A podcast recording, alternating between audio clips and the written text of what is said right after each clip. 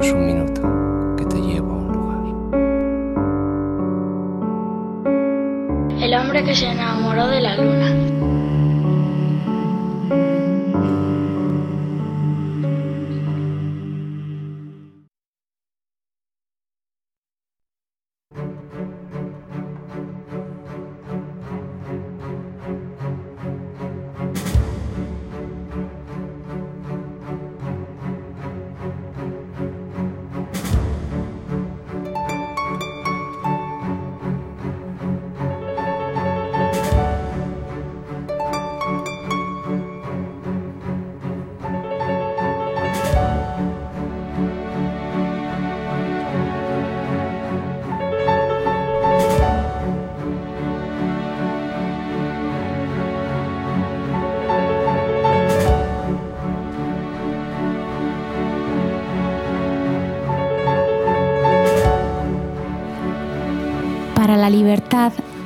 Sangro, lucho, pervivo.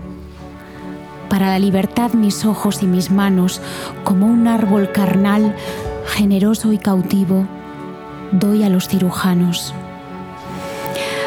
Para la libertad me desprendo a balazos de los que han revolcado su estatua por el lodo y me desprendo a golpes de mis pies, de mis brazos, de mi casa, de mi todo.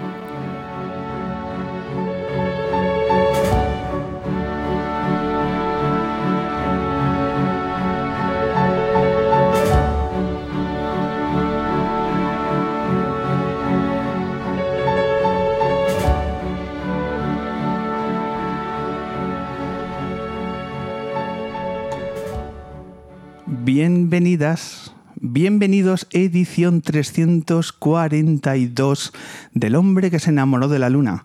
Una edición más, y van ya muchas, donde disfrutamos de este lugar maravilloso y repetible en pleno barrio de Malasaña, que es la tienda de guitarras Headbanger en la calle La Palma, un lugar donde reseteamos y convertimos un espacio de radio gracias a nuestro público lunero, el mejor público de, radio de la capital, que está acorde de este espacio, y además con un cartel donde de nuevo queremos disfrutar del mundo de la cultura y de la música. Somos muy privilegiados, sea nuestro podcast, donde nos podéis encontrar en Spotify, en iVoox, en la plataforma de Cubonda que os recomendamos, que donde salimos también todos y cada una de nuestras entrevistas. Dentro de unos días va a salir lo que sale esta noche. Esta noche os proponemos un viaje a través de la música y el tiempo. Y lo vamos a hacer a través de las canciones y las voces de gente de la altura de Alejandro Pelayo y Leonor Waltin. Es decir, hoy tenemos a Marlango aquí en El Hombre Luna. Y para nosotros es una enorme suerte y ya queremos empezar agradeciendo su presencia en nuestro programa. Pero es que además hemos pensado que con Marlango la mezcla perfecta sería la mezcla sutil con las canciones, con la poesía, con ese talante y esa brillantez que brinda la maravillosa Seila Blanco.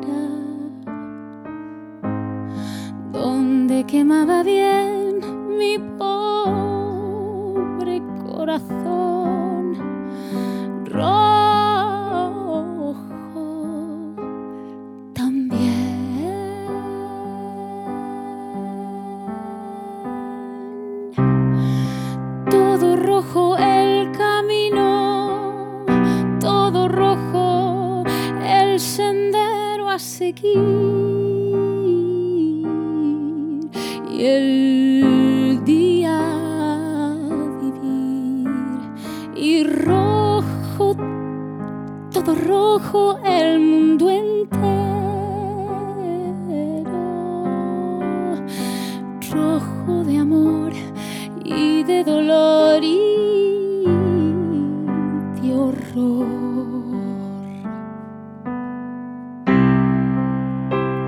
En este vasto incendio, brasa, flama, carbunclo, que todo centellante apareció en esa luminaria que habría de ser yo, alma furtiva y temeraria que habría de ser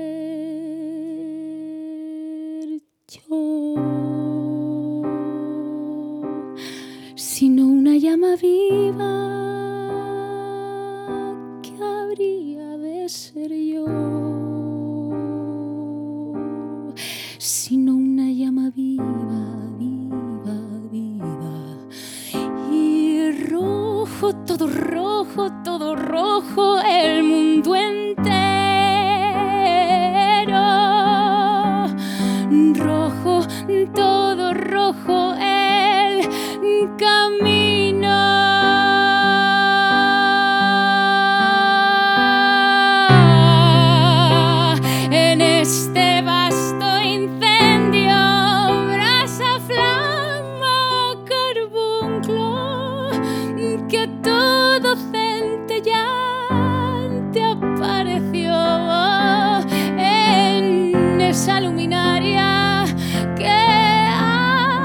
habría de ser yo.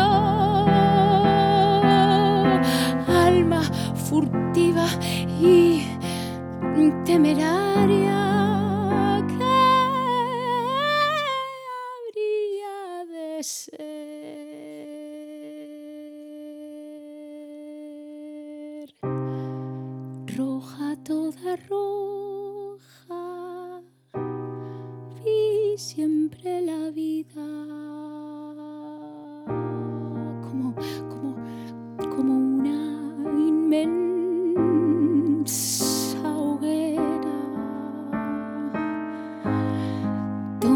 quemaba bien mi pobre corazón.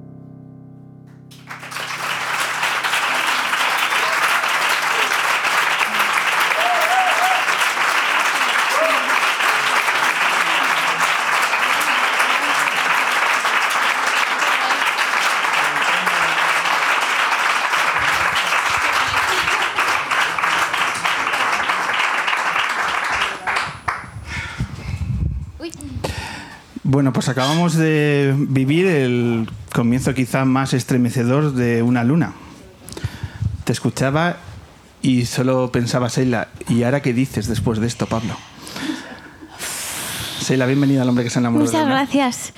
Muchísimas gracias, de verdad. Qué, qué bien, qué emocionante, qué, qué caluroso todo y qué cerquita y qué familiar. Estoy súper contenta y, y muy agradecida además de estar aquí porque esto es un lujo. Vamos, eh, creo que es un lujo estar de ese lado escuchando y es un lujo para cualquier cantante, eh, para cualquier músico, música estar aquí, así de, de arropado. De arropado, ¿eh? Sí. Hablar de música en un sitio donde se respira la música. Que es que Headbanger, eh, propicia también esto, ¿no? Que se pare un poco el tiempo cuando hablamos de, música. Sí, la verdad es que eh, lo hablaba antes con, con Álvaro, el fotógrafo, que es uno de los sitios donde entras y a mí particularmente me da mucha rabia y contra mí misma de no haberme puesto las pilas mm, para aprender a tocar la guitarra de verdad. Porque claro, ves este sitio y dices, pero ¿cómo no, cómo, cómo, cómo no puedo yo atreverme a, a- a coger un- una cosa de estas tan bonita y hacerla sonar? Estas guitarras son tan buenas que las coges y ya, ya sí, fluye, ¿eh? a mí me dan un respeto, son tan yo las miro, las admiro, pero te, sí. te las afinan de tal manera que las gradúan a tu nivel y a partir de ahí ya creces. Tú vas acompañando en la radio. Es una maravilla esta tienda. es, es Sí. una pasada, sí. es Eh, muy bonita además. Eh, y en el mundo de, los teclados del piano, ¿habría un, un espacio similar? ¿Hay alguna tienda especial? No ya en Madrid, sino ¿hay algún espacio dedicado al piano que dijeras, "Joder, si podéis tener la oportunidad de acercaros, ¿dónde? Mm, ¿Dices en, aquí en Madrid o en España? Donde sea. o en- ¿Tú- tú- ¿Dónde, dónde conoces una tienda especial, un lugar dedicado al mundo del Hay una tienda muy bonita, muy bonita en Bruselas de instrumentos antiguos y ahí tienen unos pianos muy bonitos, pero no te los dejan tocar, claro. Y aquí en la A6 está Acen, Acen con Z, que también hay una tienda en la- al lado del Teatro Real, que tienen ahí muchos teclados y pianos. Luego creo que tienen unos pianos maravillosos en Lo Otro, que es un sitio que está cerca de Santa María de la Cabeza, que tienen allí, que coleccionan pianos y sí hay unos cuantos sitios, pero igual Alejandro sabe más también, sí. Pero Este es el punto de partida del programa. El programa venimos a escuchar y a aprender. ¿Vale? vale, Que- vale. Que, es la razón máxima por la cual nosotros nos liamos cada semana a preparar esta hora y media de radio. Sí. ¿Vale? Entonces, la excusa de todo esto es escucharos y aprender de música y hacer trascendente la música. Que la música no sea una lista aleatoria que te meten por un oído y sale por otro. No, vamos a pararnos, vamos a detenernos un poco. Este es un programa que además dice, eh, te extiendes mucho las entrevistas. Pues fenomenal. Sí, ¿Sabes? vamos a extendernos, a Claro. enrollarnos. Dejemos el tema de, de la inmediatez y las prisas y demás, y para eso Sí. venimos, para detenernos y escuchar y hacer trascendente aún más la música. Qué guay. En primer lugar, te quería agradecer porque entiendo que tu agenda estos, estas semanas es, es- es un poco eh, Sí. intensa. Un ¿Cu- poco. ¿Cuántos, ¿Cuántos proyectos tienes ahora mismo encima de la mesa, Seila? Bueno, pues eh, tengo unos cuantos, pero tengo unos cuantos, pero soy muy afortunada porque a todos los que tengo son, estoy encantada con ellos, me, me lo paso muy bien, disfruto mucho, todos están relacionados con la música y, y bueno, los necesito para, para poder vivir, ¿no? Pero, pero me considero súper afortunada porque en todos me he metido contenta y, o sea, diciendo, venga, voy a por ello. Y, y sí, unos cuantos, algunos más musicales, otros más relacionados con medios de comunicación, pero, pero bueno, muy, muy contenta, de verdad, y súper agradecida. Hay radio, hay televisión, Sí. hay un disco que vamos a hablar eh, eh, detenidamente, Sí. ¿vale? Porque si, si decimos que vamos a viajar en el tiempo es fundamentalmente a través de tus canciones. Sí. Y es también a través de esas pildoritas maravillosas que están dando que hablar, eh, que se están convirtiendo en minuto y medio, dos minutos virales, que me- no me puedo imaginar tu teléfono cuando subes un- uno de tus vídeos. Pues eh, yo me puedo imaginar cómo, porque durante un- un- unos hora, hora y media, cómo, se, cómo será ser Rosalía, ¿no? Porque es como, como 10 retweets, 26 retweets, 30, pero dura muy poco, ¿eh? Eso, eso, eso llevado a la enésima potencia debe ser Rosalía. Pero sí es, a ver, es muy bonito, es muy abrumador y eh, sobre todo es muy alucinante porque yo ni pensaba que me iba a pasar, ni lo tenía, o sea, para nada, o sea, una carambola, una cosa de estas que no se planean y quizás ahí en esa, en esa inconsciencia en la que yo todavía vivo eso, está lo bonito, ¿no? De no agobiarse y de, pues bueno, y pasarlo bien. Los, los virales, los, virales. Luego hablamos de los, de los virales, por si hay alguien en, en Headbanker que todavía no los conozca, que no lo creo, que no lo creo, porque esta gente estudia antes, es gente que me prepara las entrevistas. Es el único programa de radio que el público me prepara a mí las Sí, entrevistas. es un público erudito total. los días antes. Pero vamos a detenernos en este, en este disco. Vamos a detenernos en Cantando a las Poetas del 27. Un disco, pero entiendo que también es una investigación que ha llevado su tiempo. Sí. ¿Por qué? Bueno, pues porque el 23 de febrero de 2016 yo eh, salgo del Palacio de la Prensa de Madrid alucinada y cabreadísima después de descubrir a la generación del 27 femenina. Gracias a eh, Tania Bayó y los documentales y los libros de La Sin Sombrero. Emocionada porque es como, ¿y esto? Pero cuánto me queda por leer, pero cuánto me queda por descubrir, pero, pero qué maravilla, la generación del 27. Y cabreadísima por cómo, cómo puede ser que a mí esto no me lo hayan contado antes. Es más, ¿cómo puede ser que me hayan vendido la historia completa cuando está incompleta? Cuando está fragmentada. Y, entonces, cuando me empecé a meter ahí a descubrirlas, que todas son unas cracks, que tienen unos poemas maravillosos, que están a la alturísima de ellos, también maravillosos, dije, joder, yo tengo que hacer algo con esto. Y como se lo contaba a amigos, no sé qué, ¿cómo puedo yo aportar? ¿Qué puedo yo hacer? Y dije, bueno, pues, pues cantarlas, cantarlas y tocarlas, y, porque la música me parece que es que tiene esa magia de hacer todo más accesible y más que llega más. Háblanos del proceso, porque esto no es simplemente meterse en una biblioteca y empezar a abrir libros. Has investigado, has eh, llegado a diferentes fuentes. ¿Cómo te has organizado a la hora de capturar toda la información y darle forma? Pues mira, empezó por La Sin Sombrero y alguna otra antología con la que me hice em, en, librerías. Y a partir de ahí, pues una aventura, porque te metes en Wikipedia, pones el nombre de una de estas mujeres y no existe. Te metes a ver algunas de sus obras y están descatalogadísimas. Te metes a. O, eso, o están en una librería de segunda mano de Sevilla que tienes que pedirlo y tal, y te lo mandan. O sea, una, una aventura. Por momentos muy gratificante y por momentos también como diciendo, ojo, pues este, este, poemario es imposible de leer, pero ojo, de, encontrar, o te lo encuentras por 350 euros en Amazon, cosas de estas.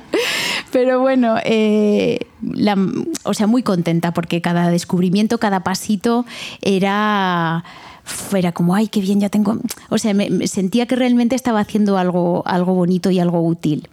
Y, bueno, luego también lo más alucinante a nivel humano, porque he conocido a mucha gente que no habría podido conocer gracias a, esto, a este proyecto, a las familias herederas de las poetas, sobrinos, nietos, tal, bueno, en fin. Eh, ¿Cómo acogían ellos eh, tu idea? Pues, pues contentos, pero hay una cosa que es como, ay, mi abuela escribía así, se pasaba el día escribiendo y publicó algunos libros, o sea, una cosa como de una abnegación a,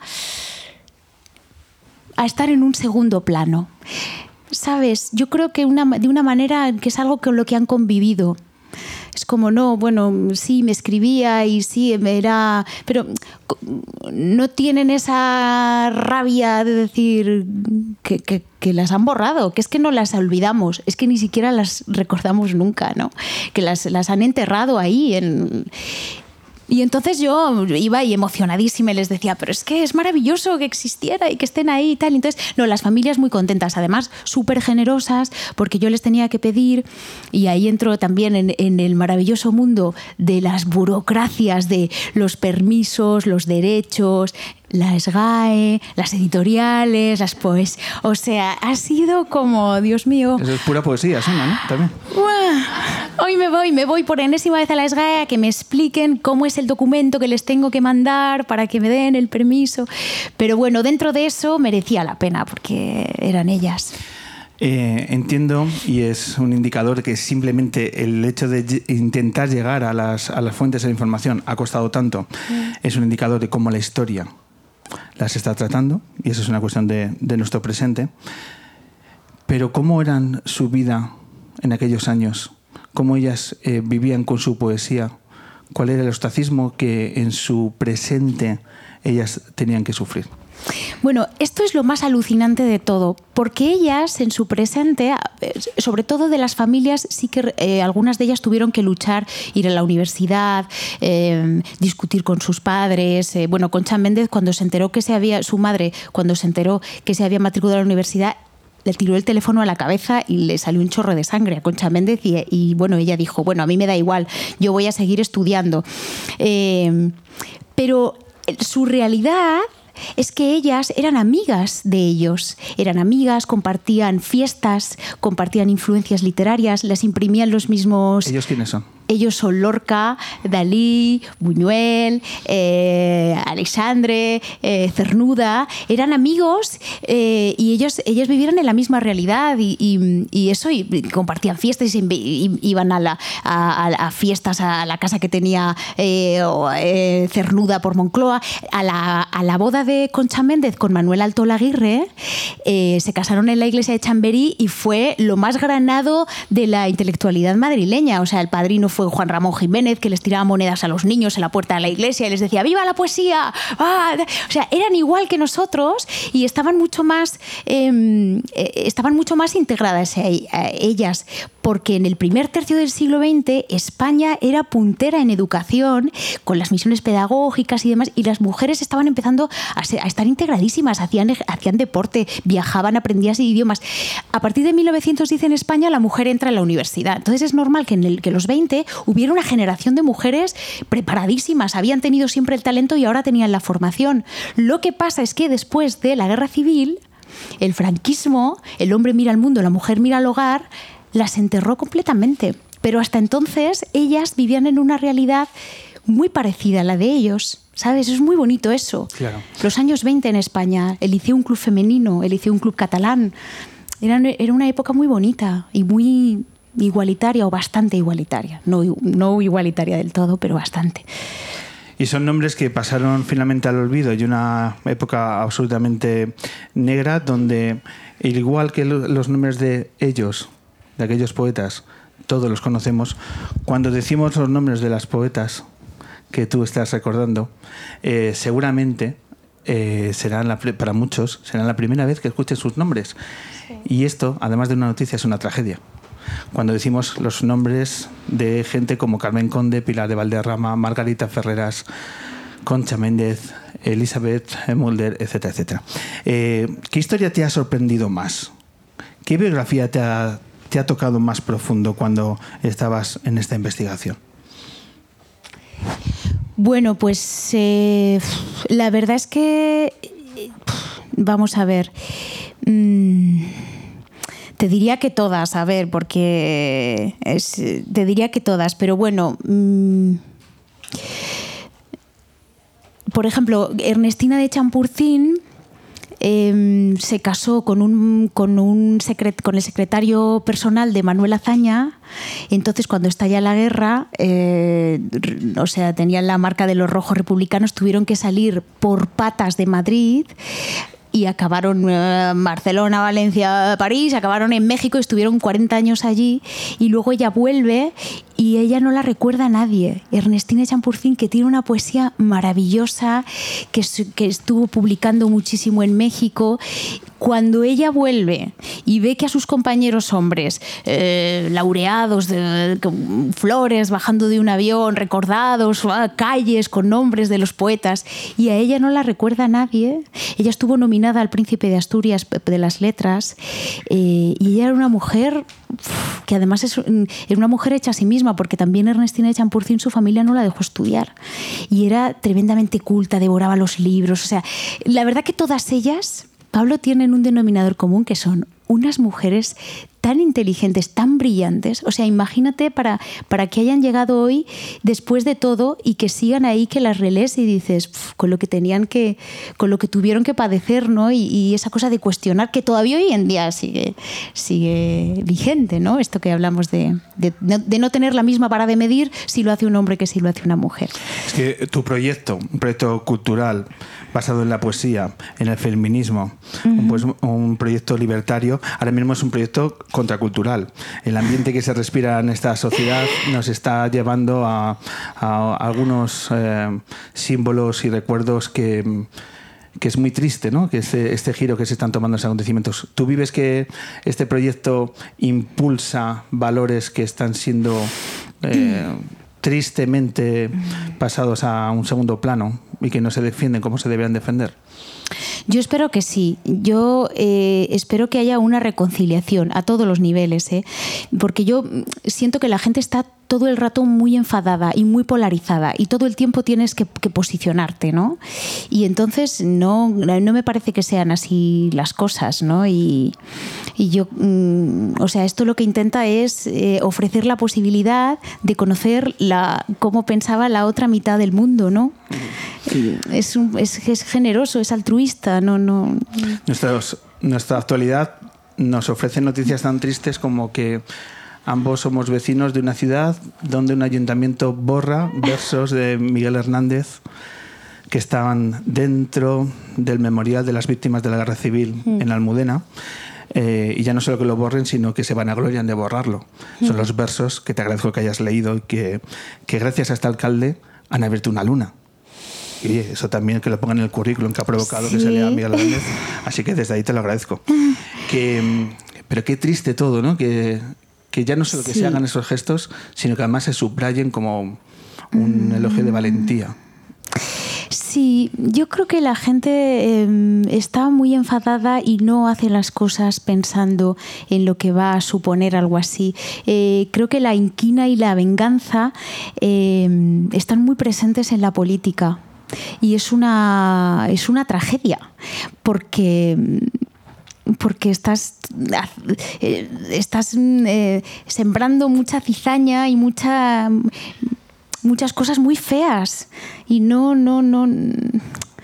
No sé, yo, yo no lo entiendo. O sea, de verdad que yo hago un ejercicio de empatía y trato de ver por qué puede hacer, por qué, por qué puede haber hecho esto, ¿no? O sea, cuál es realmente una causa justificada, una causa política, una causa ideológica, ¿eh? O sea, yo mm, creo que, que, se puede pensar de muchas maneras, pero hay cosas que, no comprendo. Y esto, concretamente esto de lo que hablamos de, los versos de Miguel Hernández, no lo entiendo si no es desde eh, la venganza, la inquina, la rabia del yo más, el venga porque puedo, lo voy a hacer, y también como de una falta de sensibilidad y no sé, si, no sé si atreverme a decir desconocimiento o, o incultura, porque es como, ¿por qué haces esto? ¿no? No lo entiendo, de verdad no lo entiendo. Es una ignorancia que estremece mm. y que, que esa ignorancia llega donde se llega es que te hiela te hiela la sangre el hecho de decir, pues, con este bagaje intelectual hay gente que llega a tener la, esa capacidad de poder de, de, estar al mando de una ciudad como la de Madrid.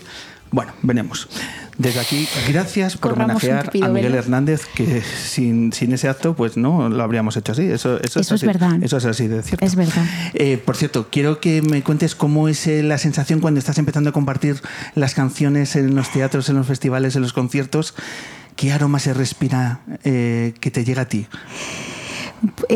Pues mira, hoy ha sido un ejemplo maravilloso y, que me valdría perfectamente.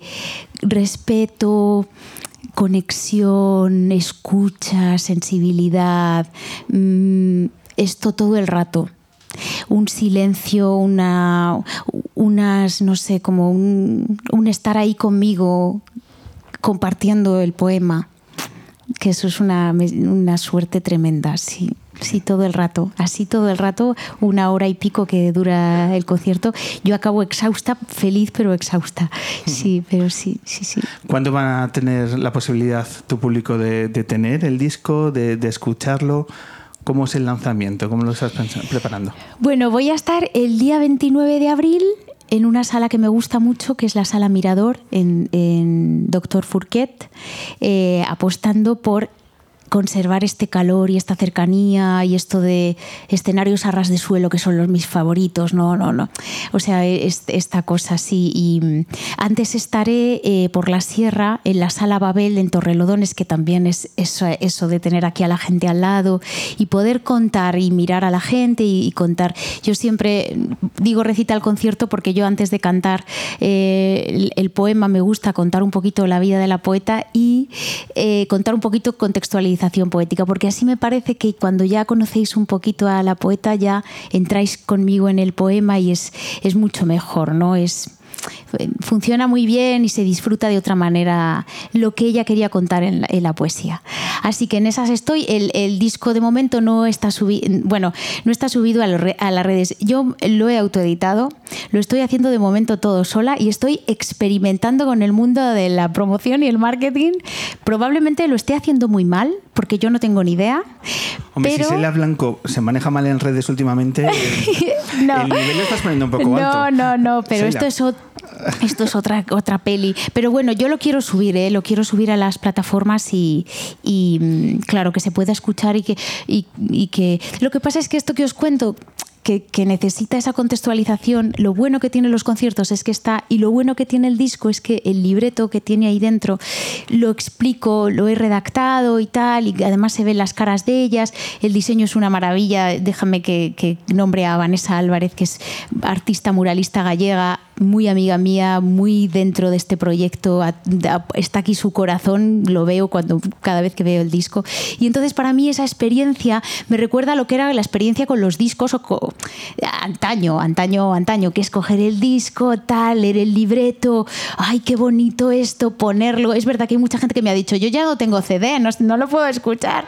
Pero bueno, recordar esa nostalgia de ahí, tocarlo, verlo y leer el libreto y, y sentirlo, ¿no? ¿Habrá vinilo? Buah, ya me gustaría. Es un disco muy de vinilo. me encantaría. Lo que pasa que es carísimo hacer vinilos. Seila, lo movemos. Vale. Seila, lo movemos. Lo movemos desde la luna. Pero si hemos llevado un programa de radio, una tienda, la mejor tienda de guitarra, no te vamos a hacer una edición de vinilo. Jo, Seila. sería muy bonito. A mí, vamos, me, me alucinan. Sí, sería muy bonito. La verdad que lo he pensado, ¿eh? he fantaseado. Para con junio, para junio, Seila, te digo yo. vale, vale, te tomo la palabra. Vamos a abrir el filón de, de- de los virales que decíamos anteriormente. Venga. Esas piezas dedicadas a nombres cumbres de la historia de la cultura, a grandes nombres que tú le dedicas tu talento y también tu humor para eh, que todos aprendamos de sus biografías. Nombres, te voy a hacer elegir. Tenemos todos preparados. Tenemos Beethoven, Mozart, Bach y también tenemos Albert Rivera que también le dedicaste uno y que también fue viral, Sheila. No estoy engañando a nadie. ¡Ostras! Lo tenemos también el de Albert Rivera, ¿vale? Que el hombre también ha pasado a la historia. Entonces de ahí es el único hilo. que Blanco y el su paso a la historia lo que une con Beethoven y Albert Rivera. Este mundo está muy loco, este mundo está muy loco. Pero es así. No lo había Entonces, pensado esto. tenemos los cuatro preparados, ¿verdad, Dani? Entonces, eh, tú eliges de los cuatro cuál quieres ofrecer a nuestros oyentes. Para que suene ahora. Para que suene ahora, tenemos, tenemos el- los audios preparados. Bueno, pues eh, voy a elegir a, a Dios, a Johann Sebastian Bach. Que era, que era Albert Rivera. susto. Imagínate. bueno, Una para más sí. para. Para Malú sí, seguro. Vale, entonces, Bach, has dicho. Venga. ¿Vale? Sí. Y entonces lo escuchamos y ya luego nos explicas cómo lo preparaste Vale. y, y demás Vale, y, el, vale. y el contexto, ¿vale? Vale. Atención, todos preparados porque nos subimos en el tsunami particular de Seila Blanco. Cuando se habla de composición, hay muchos autores que merecen un programa. Mozart, Beethoven, Chopin, Debussy, todos ellos son irrepetibles, pero hay uno que es inigualable, porque su legado musical es colosal, es barroco, fastuoso, espiritual, descriptiva es la música de Dios Johann Sebastian Bach. Si tú te fueras a Marte a vivir, llévate contigo la pasión de San Mateo, si necesitas relax y fluir, escucha las variaciones Goldberg y los conciertos de Brandenburgo, no olvides la suite número 2 menor en sí, que te graba, te subyuga, te ilumina, te sublima, te alucina, termina tu de Battieri. Qué tío currante que fue. Bach, todo el día compone que compone, pero no acaba la cosa Además de componer y de hijos tener, cantor, clavecinista, violinista, organista y violista y alemán y luterano. Pero lo más loco de su historia es que cuando murió J.S. su inmenso legado quedó sepultado y tuvo que llegar Félix Mendelssohn la obra de Juan Sebastián Bach y construir así de cero su reputación. De tres siglos nació y sus obras se escuchan cada día que ha hecho Bach con un buen Instagram. Si en el 17 hubiera habido internet, Bach tuiteando sus partidas más retweets que Rosalía y con su peluca blanca de YouTube. Si estás cansado del reggaetón, escucha Bach y Bach canción en sus corcheas y sin corcheas. Esta es la historia de nuestra humanidad. Que nos tiempo vete a disfrutar. Chupa un petu y después pues se va a quemar.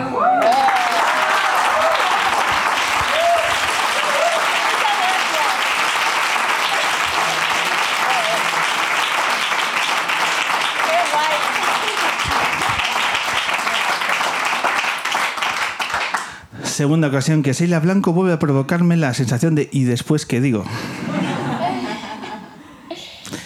Seila, eh, ¿qué mente genera esta idea? ¿Cómo se te ocurre?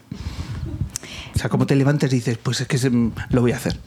¿Cómo Eh, mira, había sido un día horrible ese día. Había discutido con Santi, con mi chico, todo mal. Me había llegado el, el videoclip de, de un poema, el primer montaje no me gustó nada, estoy tirando mi dinero, todo mal, no me sale nada bien. Os lo juro, ¿eh? O había sido así el día. Y de repente era martes, martes. Yo mañana tengo sección en la cadena Ser en la ventana, a ver qué hago, jo, a ver qué se me ocurre. Venga, va, y me pongo, me meto en internet y veo que, que una de mis cantantes favoritas, que se llama Noah, israelí, Noah, tiene una. Bueno, ya lo había visto, ya había descubierto la badinerí. Ella ha hecho una versión de la badinerí llevada al swing. Y le ha puesto, le puso mm, letra en inglés que se llama No Baby No. No baby, no baby, no baby, no. Entonces dije, ay, qué bonito esto, cómo me gusta la badinerí.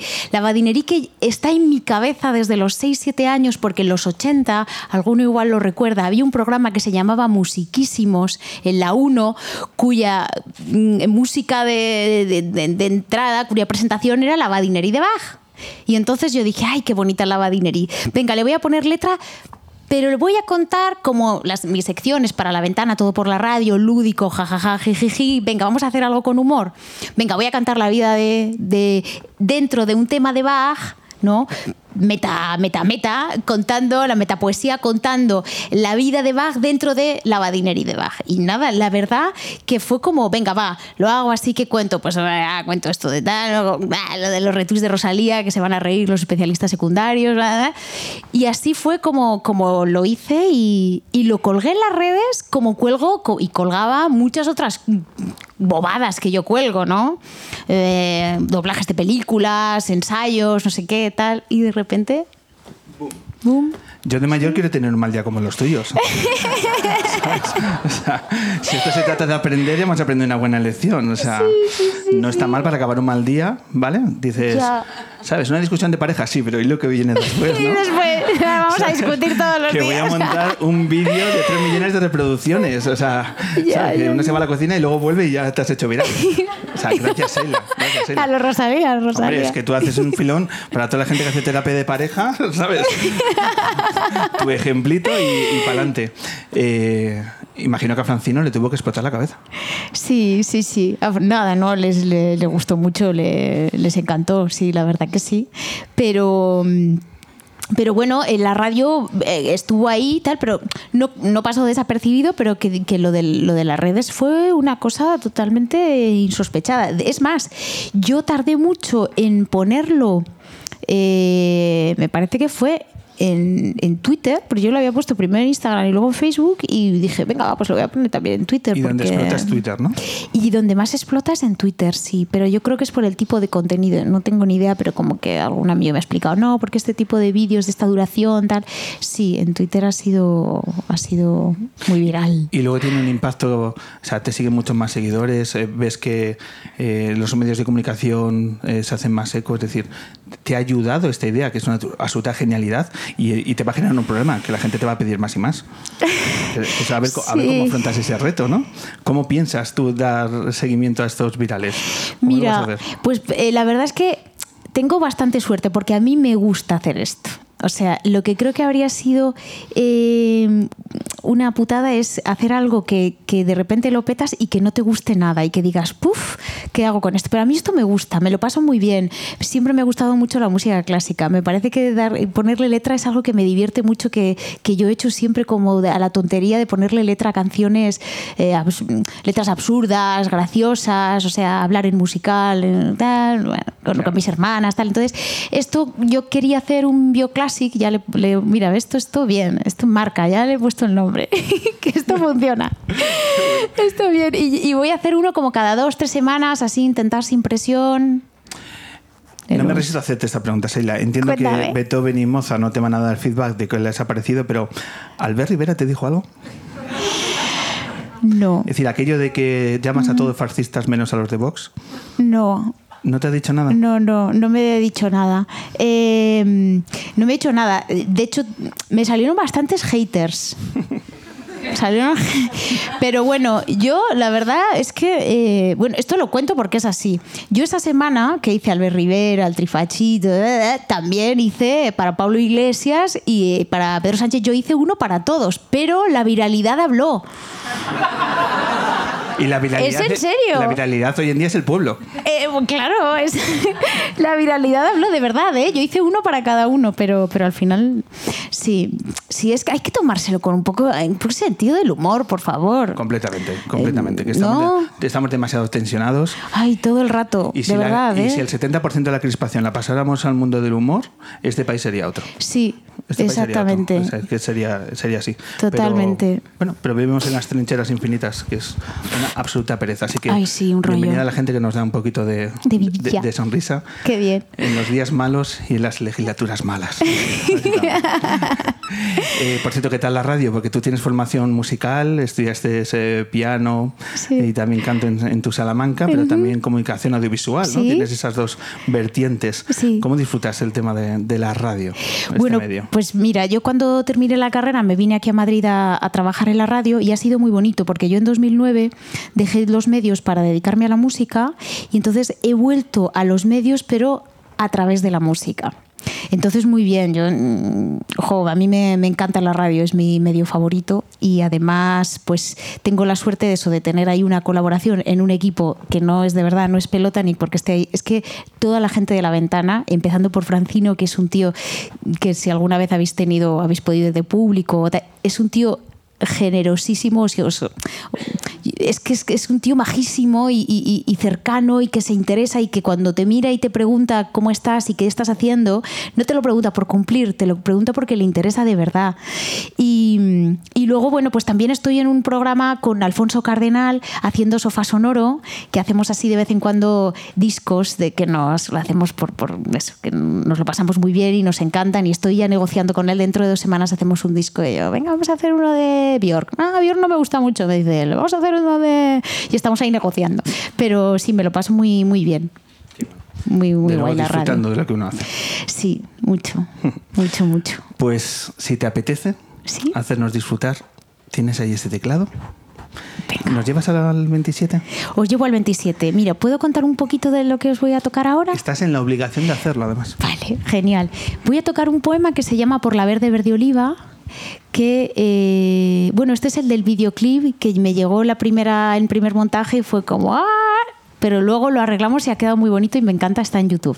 Por la verde verde oliva es, es un poema de Margarita Ferreras, que fue una mujer que tuvo muy mala suerte. Margarita Ferreras se viene a Madrid siendo muy pequeñita, se queda huérfana de padre, viene con su madre y bueno, eran familia lejana de Gregorio Marañón. Entonces, bueno, ella va entrando en los círculos intelectuales, es socia del Ateneo y esta mujer era una mujer que le encantaba ir sola a los sitios y era muy preguntona y muy, muy, muy, muy espontánea y tal. Entonces, caía mal a ellos y a ellas, porque claro, era como, esta tía, qué, talante masculino y qué descarada y de dónde ha salido y qué poca educación y qué poco femenina, ¿no?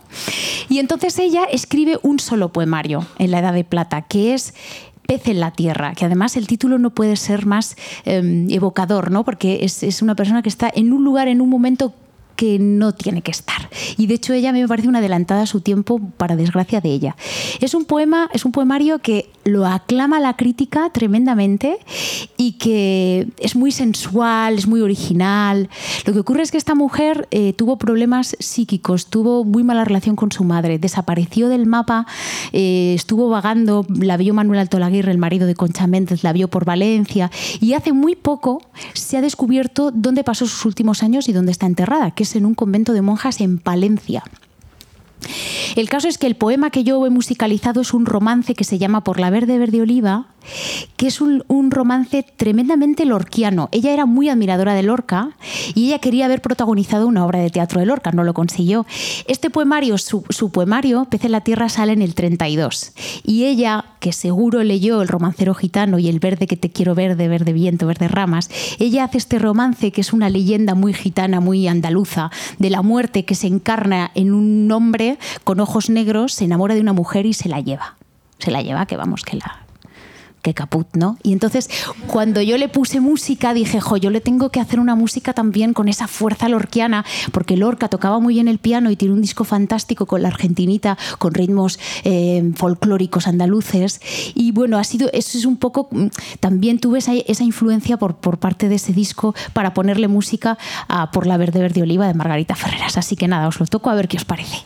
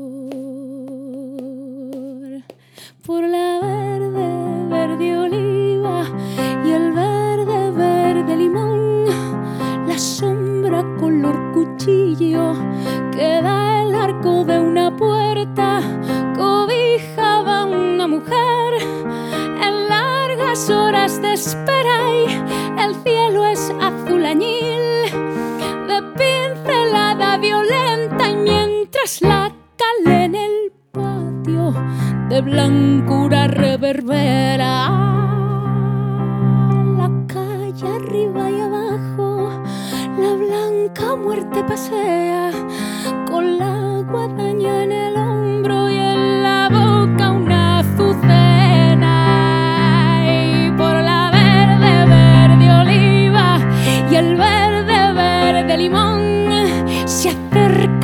ojos negros con un hechizo de amor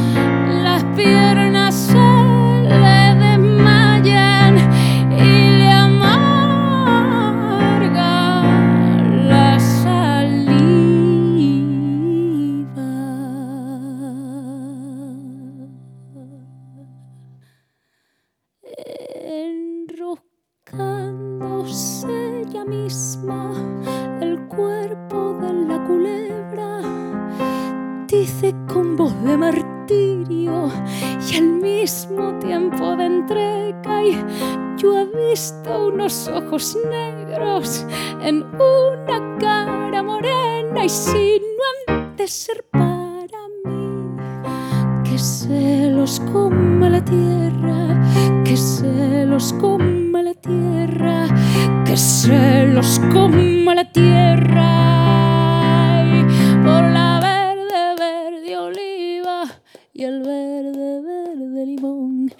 Se van los ojos negros arrastrando un corazón. Por la verde, verde oliva y el verde, verde limón, y el verde, verde limón, y el verde, verde limón.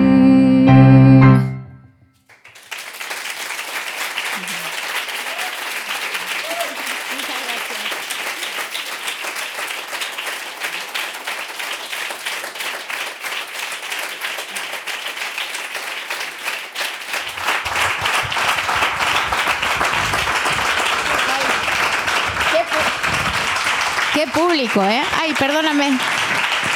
Qué público. jo.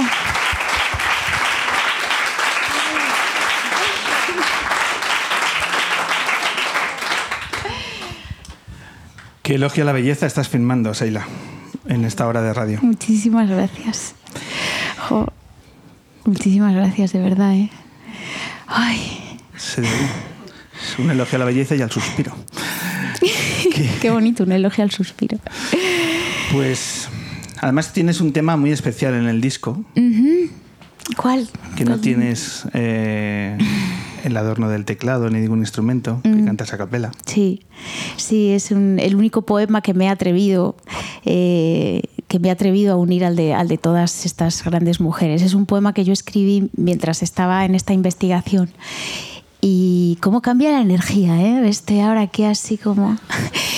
Voy a volver. Eh, es un poema que se llama Pájaros Negros y que lo escribí mientras eh, las investigaba todas ellas. Y bueno, los pájaros negros son una metáfora de los miedos, de los miedos que todos podemos llegar a tener, eh, miedos sobre todo autocensuradores. Yo insisto mucho en esto y he hablado mucho también con mis alumnos, alumnas de canto, de somos nuestro peor enemigo, nuestro peor juez y hay que huir de eso. Pensamientos positivos, ser como eres con tu mejor amigo o amiga, animarte. eh, y entonces esos pájaros negros que en mí están ahí revoloteando con esos miedos, eh, pues era un poco de terapia. He hecho terapia y se lo he dedicado también a, a ellas porque, porque ellas también tuvieron que espantar a muchos pájaros negros.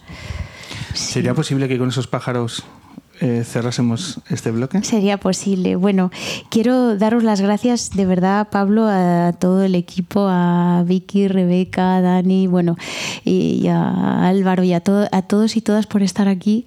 Eh, o sea, estoy súper, súper agradecida y también porque he conocido a uno de los grupos que llevo escuchando desde que, en fin, que es Marlango, que para mí es como, ¿en serio voy a estar en un programa con Marlango? ¿Sabes? Entonces, eh, bueno, que para mí es un lujazo y que estoy súper agradecida, que muchísimas gracias, de verdad. Y que ya nos veremos en otra. Seila, Dímelo. si tanto te gusta Marlango, ¿Sí? y además este es un programa que tenemos un guion, pero la gente dice, si luego no ves el guion, tío, verdad. Luego haces lo que te da la Pero, gana. que- pero quedó muy bien. Luego lo enseño y dice, este chaval se lo ha currado. Luego no lo miro. Lo que te quiero decir es que si quieres participar luego en la entrevista de Marlango, tú te vienes. Bueno, yo les Y voy nos a disfrutar. Y lo vemos. Vale, Si nos vemos. dejamos llevar y decir, pues ¿por qué no? Y Vale. charlamos de música y del tiempo y de lo que sea, tú te subes y te vienes con nosotros. Bueno, yo- vemos, vemos, pero sí, Bueno, yo les, les No quiero también estar ahí un poquito. Que mezclamos. Venga. Vamos allá. tuyo, esa Sí. firma definitiva. Yo creo que lo voy a hacer así a capela, sin micro ni nada. Pues es que a lo mejor a Dani no le gusta la idea. Ah, ciertamente. Ti, ti, ti, me voy ahí. ¿Verdad, Dani?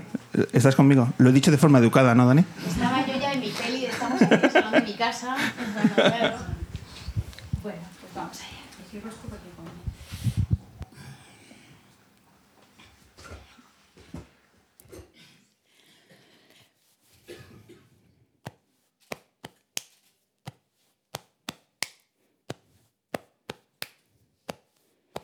Ahí vienen los pájaros negros a picotearme.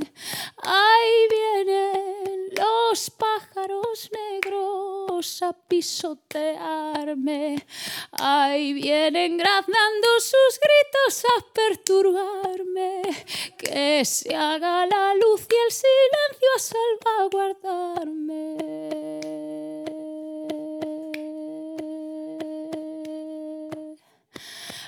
Ahí llegan con sus plumas negras erizando el viento. Ahí quieren clavarme sus garras en el pensamiento. Que dejen marchar a esta pobre con su recuerdo.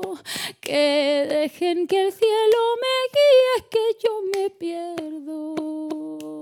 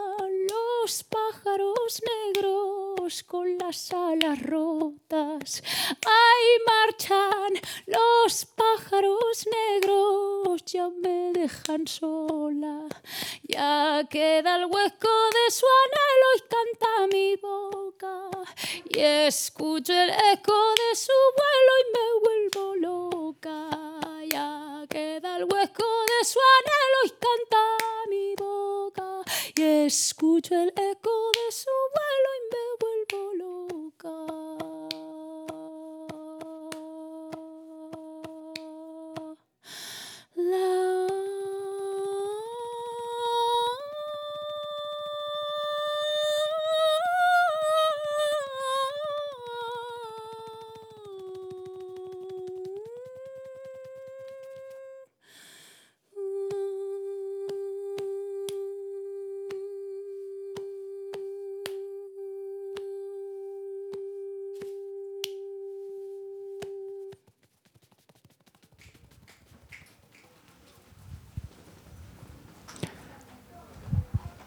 cantando a las poetas del 27, Seila Blanco.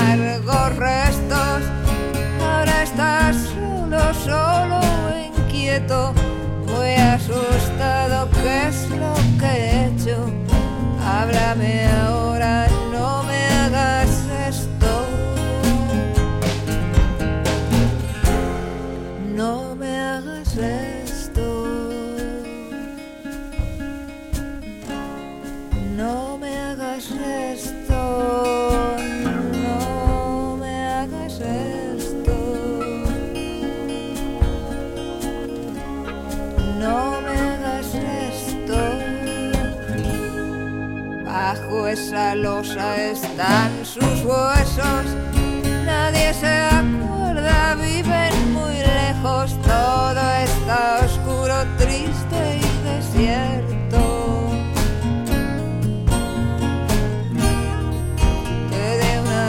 Que